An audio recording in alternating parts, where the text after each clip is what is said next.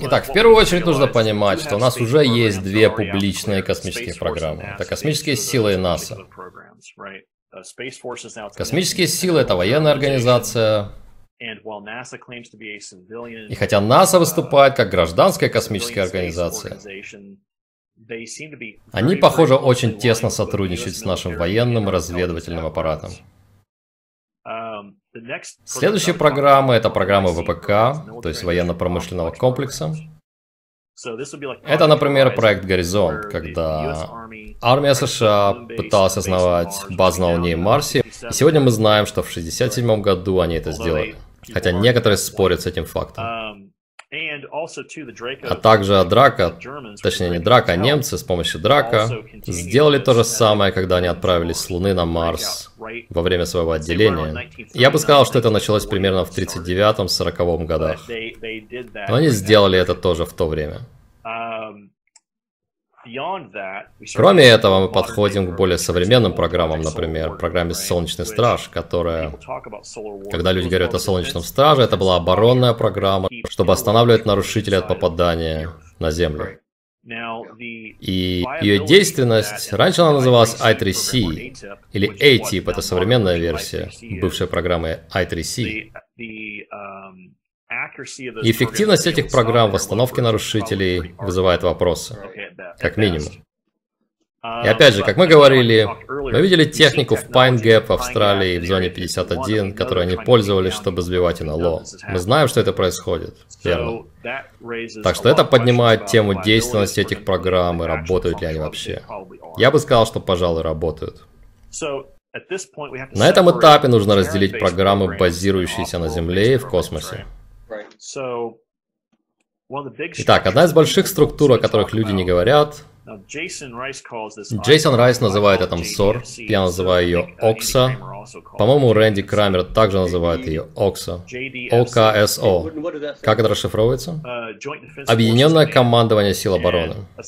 И вот что это такое. У них есть люди, которые сидят в Триумвирате, и они управляют всеми силами uh, безопасности на базах, в колониях, подготовка этих сил, uh, и они также нанимают разные наемные отряды. Например, на Марсе мы имеем две группы, которые воюют друг с другом, и люди, которые отправляются туда, нанимаются иногда, чтобы помочь одной из групп. ОКСА администрирует все, что связано с силами обороны Земли, Марса, силами обороны Сатурна и Юпитера. И нужно понимать, что эти силы обороны подчиняются командованию МКК из их командного центра обработки и логистики в каждой из этих корпораций. То есть для Юпитера есть своя корпорация, для Сатурна своя корпорация, для пояса, то есть пояса астероидов, есть своя корпорация. Каждый из этих районов имеет подгруппу от Окса, которая функционирует там. Окс это что-то вроде Пентагона или Генштаба для всех сил обороны. И некоторые из этих сил обороны могут быть активированы, если какая-то вражеская армада войдет в нашу систему. Так что имеем это в виду. Окей. Okay. Следующая группа. И опять же, я служил в Крюгере, и это уже другая программа, другая группа. Они в основном базировались и тренировались на Луне и на Марсе. И эта группа, то есть Крюгер, это по сути программа суперсолдат. Они берут людей после МК Ультра и задействуют их как службы безопасности и, используя эвфемизмы, назову это тайными операциями, особенно мокрыми операциями, то, что мы называем мокрые операции. Это значит, что мы по сути выполняли заказные убийства. Людей, которые создавали проблемы для МКК или других групп, связанных с Триумвиратом. И компания, точнее организация, которая помогла создать и МК Ультра, и Монарх, называется Тавистокский институт. Если хотите увидеть реально безумные исследования, покопайте, чем они занимаются. Они официально начали работу через два дня после начала работы ЦРУ. И Монарх и МК Ультра делают похожие вещи. Это программы, которые работают по найму для услуг безопасности. Или решения безопасности. Это термин, который они используют. Теперь, в стороне от этого, опять же, я прошел Крюгер, прошел СОМ, и затем перешел в Нахтваффен. Теперь, Есть три отдельные организации, которых только я знаю, которые были такими же, как Нахтваффен. Итак, мы имеем Нахтваффен Регир, то есть немецкая отколовшаяся группа, которая в итоге встала обратно под начало МКК. Окей, это первое. Но некоторые их части не встали под контроль МКК. Я конкретно имею в виду Цереру. Это астероид в поясе астероидов. И этот астероид так и не встал под контроль МКК. Они сказали, что будут независимыми. Понятно. Есть другие подобные места и группы, которые находятся под управлением немцев. Но в основном мы имеем группы вроде Nachtwaffen, которая была первой крупной группой. Вторая это Красный Дракон, это китайская версия секретной космической программы. В основном состоящая из китайцев, и они на самом деле были довольно активны, когда я служил. Они также тренировались на Марсе, но у них также есть своя тренировочная база, где они готовятся. И это, кстати, интересная тема. Я знаю, что есть и африканская группа, также в некоторых программах есть темнокожие офицеры, в основном в СОМ и ВОКСа, больше, чем где-либо еще. Но я также скажу, что в Нахтваффен были конкретные требования к тому, какие национальности не допускались среди офицеров. Они могли быть среди рядовых солдат, но чаще всего ты не увидишь их среди офицеров. Потому что у большинства офицеров была не только нужная генетика, то есть они были либо потомки викингов, либо королевских родов где-то в Европе, либо немцами, и эти три генетики имеют больше всего генов инопланетян или драка.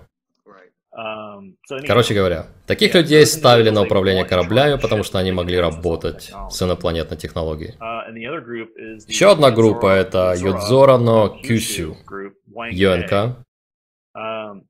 Это японская группа. Теперь, между Нахтваффен и ЮНК произошли интересные взаимодействия с 1939 года. Японцы были первыми, кто имел технологии клонирования.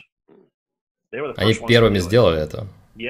Да, немцы экспериментировали с созданием близнецов, они экспериментировали с разными типами детей, на момент рождения. Но японцы были первыми, кто выяснил, как клонировать кого-то и переместить сознание человека из тела А в тело Б. И это то, как ЮНК получили место в Триумвирате. Потому что они сказали, мы имеем технологию перемещать эссенцию, то есть альтера или сознание, которое копируется в клон, у нас есть эта технология, и мы поделимся ей с вами, если вы дадите нам место в Триумвирате, чтобы мы могли иметь голос и защищать свои интересы. Это была цена их вступления. Это конкретная технология. И вторая вещь, которая у них была, это конкретная технология двигателей, которые сейчас много используется в Nachtwaffen и других программах, особенно в Красном Драконе. И японцы были группой, с которой мы тренировались на Марсе. Их ребята были в нашем отряде. И это то, что люди не совсем понимают, кстати. Все эти люди, вступающие в разные программы, проходят подготовку на Марсе. Это тренировочный лагерь для большинства программ. Юдзора но Кюсю, то есть японская группа СКП, также тренировалась с нами.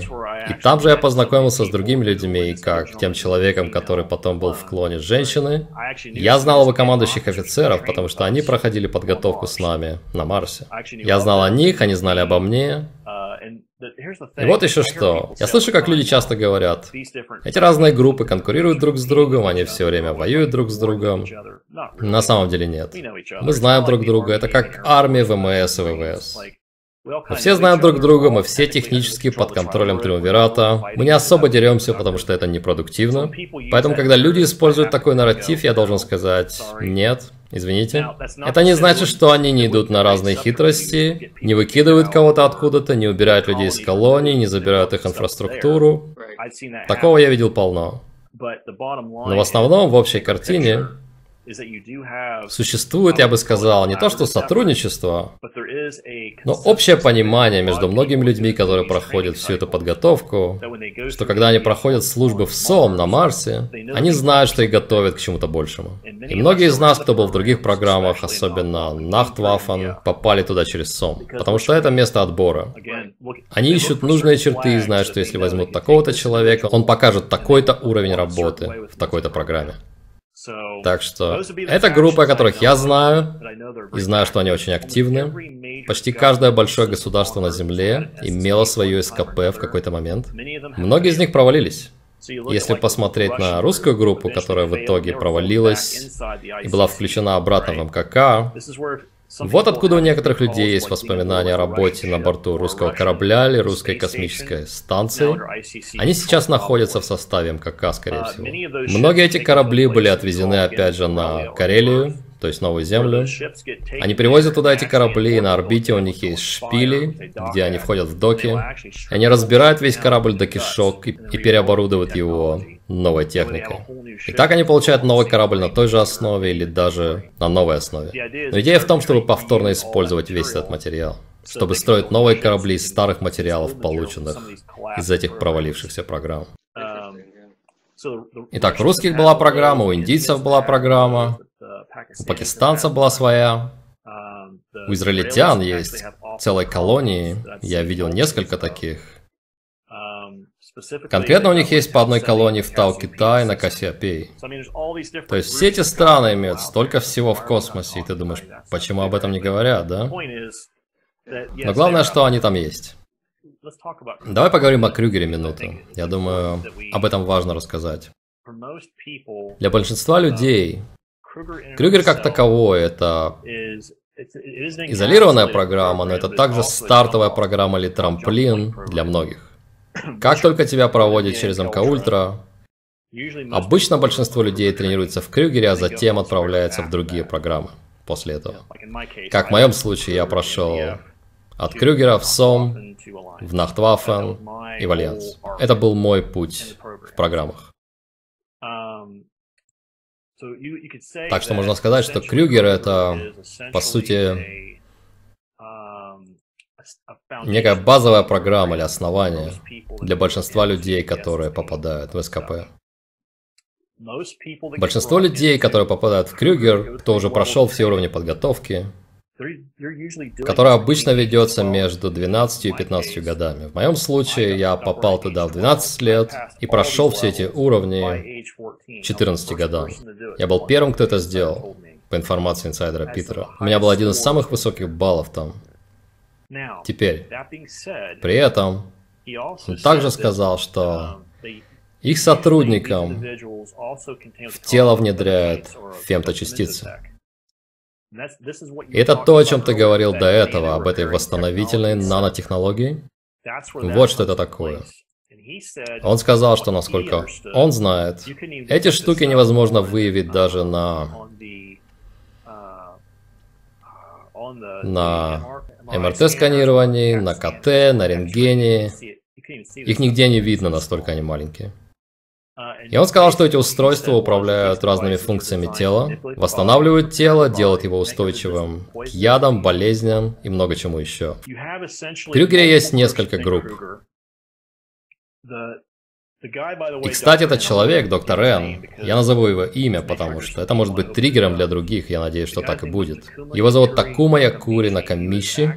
Он работал на компании Panasonic Security, национальное отделение Panasonic Security в Японии, и он был главным инженером в Крюгере. Я работал с ним, мы называли его доктор Н. Я разговаривал с другими людьми, кто напрямую также работал с доктором Н. Совсем недавно, в настоящее время даже.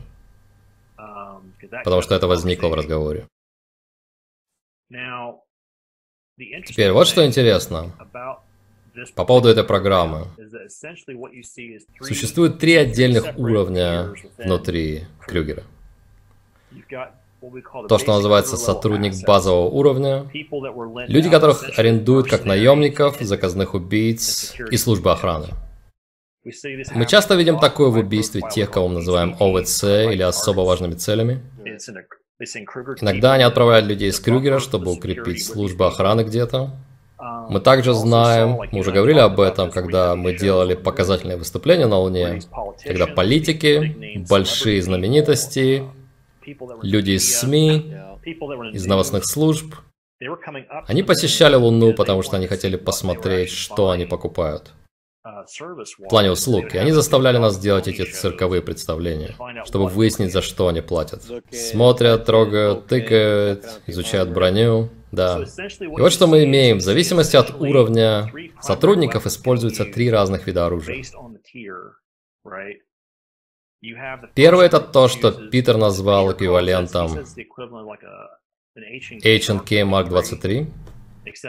Только в этом есть три функции – электромагнитный импульс, лазер и плазма. И каждая производит разный эффект для разных ситуаций. Это клон или это киборг? Я говорю об оружии. А, ясно. Это то, что используют сотрудники низкого ранга. Ими также пользуются специалисты по инфильтрации. Потому что им нужно комбинированное оружие, чтобы можно было входить и выходить из разных ситуаций. Ты сказал МК или HK? Heckler Koch. Окей. Он очень похож на их Mark 23, поэтому там его называют Mark 23. Следующая группа, которая, наверное, занималась тем, чем я начал заниматься, когда попал туда. То есть штурмовые группы, ребята, которые решали проблемы и выполняли контракты, связанные с безопасностью, так сказать. Эти ребята использовали то, что мы бы назвали XR7 или XR11, но только их плазмовый вариант. Те же ружья, о которых говорит Джейсон Райс, точно такие же. И, кстати, о том, что Джейсон Райс описывает в своем свидетельстве, когда он говорит о голографических тренировках, именно такие тренировки с голограммами мы проходили каждый божий день. И со временем цели менялись от человека в этой голограмме к инопланетянам. И в зависимости от того, что это была за раса, можно было сказать, какие были тренды в экзополитике или какие миссии нам предстояли.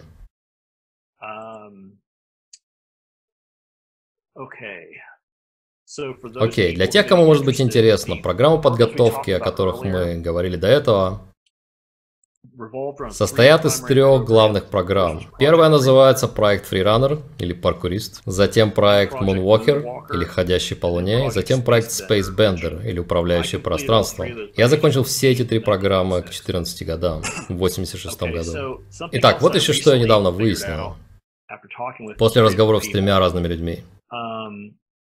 Когда я только начал подготовку в проекте Freerunner, еще недавно я не знал, что компания Kruger Security в УЛО, которая управляется семьей по фамилии Коннорс, и это частная компания, и причина, по которой она является частной компанией, это чтобы не попадать под запросы данных по закону о свободе информации об их деятельности. Я не знал, что они проводят тренировки. И первый раз, когда я был на такой тренировке, это проходило на электростанции, которую показали в документальном сериале «Охота на Гитлера» Роберта Бера. Я еще его не видел. Эта электростанция находится в месте под названием Виморг в Норвегии. И она же использовалась для производства тяжелой воды немцами во время Второй мировой. Я также считаю, что это была одна из первых тренировочных баз для Нахтваффен. Точнее, группы, которая потом мигрировала в Антарктиду, а затем в космос. И часть изначальной группы осталась на этой базе в Виморке. И вот что произошло.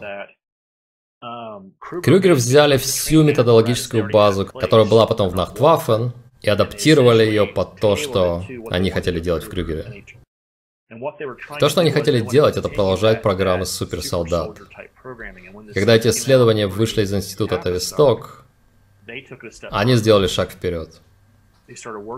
Они стали работать с людьми, так как это делалось в рамках НАТО. Они начали работать с людьми из ЦРУ и другими разведведомствами, чтобы выяснить, как действительно прокачивать этих солдат. Как превратить их из обычных ребят в живые машины для убийства. Я даже делал личные миссии с семьей Коннорс. Я думаю, именно поэтому у меня есть некоторая привязанность к ним. Я знаю, что будучи в Крюгере, мы выполняли массу миссий и тренировок на Земле. И конкретно, это то, о чем я говорил с Джеймсом, это место под названием Виморг в Норвегии. Насколько я знаю, это место все еще используется как форпост Драка, но когда-то это была база Крюгера. И это конкретное место. Я помню, как нас сбрасывали туда во время тренировочных миссий. Мы знали, что там были Драка. Я был в Норвегии, я был в Норвегии на тренировках тоже. У меня очень яркие воспоминания. Я сначала думал, что это Аляска. Вот как все было. Причина, по которой я помню миссию так хорошо, это... Мы прилетели на ТР-3, и когда они готовят нас к высадке с ТР-3, там есть веревки, которые крепятся к плечам на твоей броне. И ты должен встать на такие желтые отпечатки ног на полу. Я помню, как смотрел на них, чтобы правильно встать. И у нас был этот командир азиат, который ходил туда-сюда и кричал на нас.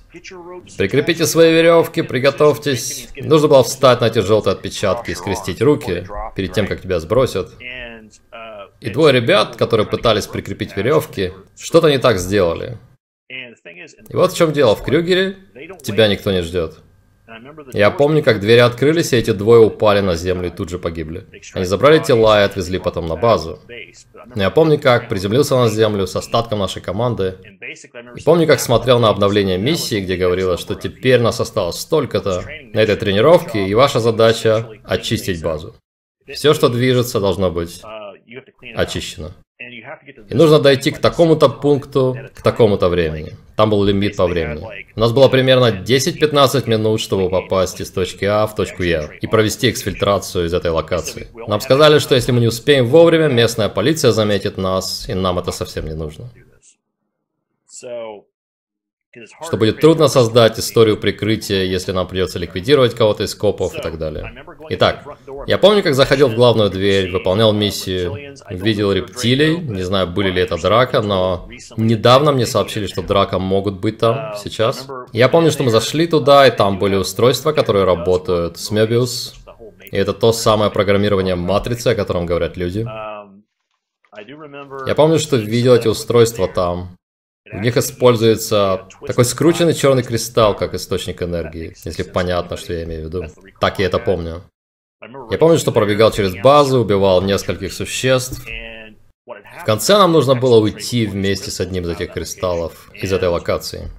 И парень, с которым я общаюсь, был пилотом в Крюгере, и он тоже помнит эти кристаллы. И это всегда странно, ты разговариваешь с кем-то и вдруг, о, погоди, ты помнишь то же, что и я? Так что, опять же, это подтверждение. Но это одно из мест, где я помню, что у Крюгера была своя база. Итак, до этого мы упомянули Монарх. Давай скажем об этом вкратце. Потому что нужно разделять МК Ультра и Монарх. Да, это разные вещи. Две разные программы, разные мотивы, разные типы программирования. И два засранца, которые управляют ими. Да. Итак, МК Ультра это программа, которая используется ЦРУ и АНБ.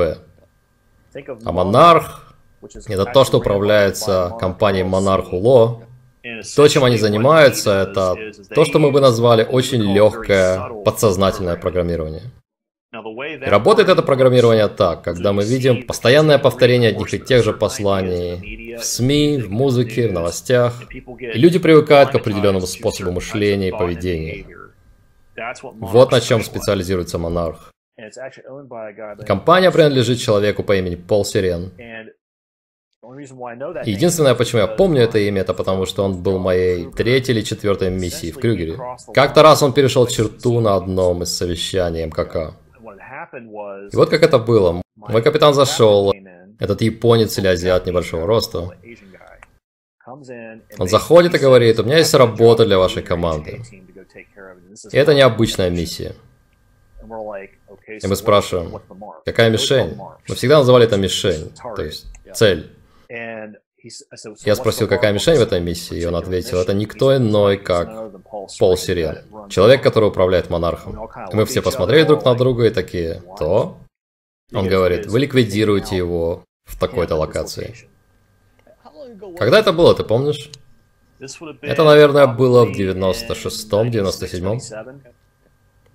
И вот как это было. Они собрали нас, мы надели броню, загрузились в ТР-3, висели на орбите над его домом. Это было в Лос-Анджелесе, в Калифорнии.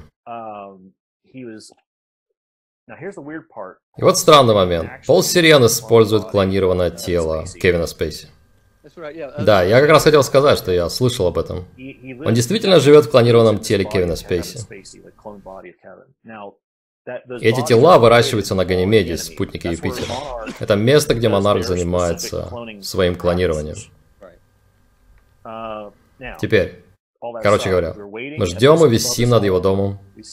Видим, как подъезжает машина, и вдруг загорается зеленый свет. Высаживаемся на место и выжидаем, потому что его семья находилась внутри дома. Мы ждем подробных указаний, потому что иногда нам говорят, детали миссии будут сообщены по дороге. У меня пока не было ничего на дисплее на запястье по поводу миссии. И как ты знаешь, иногда мы просто заходим куда-то и заявляем о себе, и человек тут же меняет свой тон. Итак, мы ждали, и когда мы подходили к месту, я все ждал, когда появится обновление информации, и вдруг я вижу сообщение на своем дисплее, и там написано «Ликвидировать цель вместе с семьей». Вместе с семьей, а? Они сказали, мы хотим отправить четкое послание. Вот что люди, возможно, не знают. Когда клон убивают, происходит то, что называется рехоуминг, то есть эссенция сознания этой вставки в этот рукав возвращается обратно в свое родное тело. Вот почему, когда мы говорили о проекте Лазарь, я еще расскажу о нем, Проект Лазарь – это причина, по которой они не могут убивать сотрудников обычно на Земле. Потому что если они делают это, происходит вот что. Если это клон, то эссенция возвращается обратно в другое тело, и теперь этот человек будет иметь воспоминания жизни этого клона. Я знаю, где ты, и что ты только что убил меня. Да, я знаю, кто ты, я знаю, где ты, и как все произошло. Я даже помню чувство того, как это произошло. Люди должны понимать, что у суперсолдат фотографическая память. Они могут посмотреть на комнату и перечислить все книги по порядку, все DVD. Каждый кусок бумаги мгновенно. Они натренированы так. И мы поговорим об этом в другой раз, наверное. Просто чтобы люди знали, почему так важно, чтобы эти клоны не попадали в плен во время миссии. По этой причине. Итак, мы стоим перед его домом, и вдруг видим сообщение о миссии на своих браслетах. Это небольшой дисплей, где нам отправляют информацию о деталях миссии и твоей конкретной задачи в этой миссии, и том, как ее нужно провести. Теперь, на тот момент мы видим его в доме с семьей. И то, что мы сделали, это, по сути, взлом и ликвидация, когда один человек выносит дверь, и двое ребят заходят сзади дома, двое спереди, и мы просто заходим, и все, что движется, будет мертво. Мы ликвидировали цели, мы должны были забрать все технологии, которые могли быть дома, и они там были прозрачный планшет и кое-что еще. Извлекли всю технику. Нас подбирают на ТР-3 для возвращения на Луну. И я узнал уже позже, когда начал работать со стариком, причина, по которой мое подсознание говорило мне, что Пол Сирен будет на том совещании, когда я шел туда со стариком, потому что он все еще владел монархом. И вот почему, хотя я не знал этого, я спросил старика, вы уверены, что мне следует быть там? То есть, когда этот клон погиб, эссенция Пола Сирена, которая была внутри этого клона, вернулась обратно в родное тело Пола Сирена. В этот момент он знал, что его убили, он знал, что его семью убили, семью, которая была здесь, убили, и что техника, которая была у него дома, также была конфискована. И когда в самый первый раз ты, я и старик зашли на то совещание, я сидел за стариком, и я заглядывал за его левое плечо, и вот Пол Сирен сидит там. Я посмотрел на него и как бы подмигнул ему. Он пришел в ярость. И он даже подал официальную жалобу старику и двум другим людям, которые были там. Людям из Космического земного альянса, которые помогали нам, старику и людям из СОМ. Он спросил, почему вы позволили этому парню зайти на совещание? Мы знаем, кто он такой. А старик говорит, именно поэтому он и сидит за мной. Если ты будешь бузить, будешь иметь дело с ним. Конкретно по поводу Пола Сирена, чтобы закончить рассказ на эту тему. Я знал его имя и знал, кто он, когда я вспомнил. Но когда я разговаривал с инсайдером Питером в этом году, я конкретно спросил его про это. У меня было несколько вопросов к нему по поводу старика и других вещей. А он спросил, откуда ты знаешь это имя? Я говорю, потому что он управляет монархом. Он говорит, ну да, ты прав. И в твоих архивах сказано, что ты был в миссии, где ликвидировал его клон и его семью. И он говорит, ты не представляешь, какое воздействие это оказало на членов Совета директоров МКК. Когда они узнали об этом, до них дошло, вот дерьмо нас и здесь могут достать.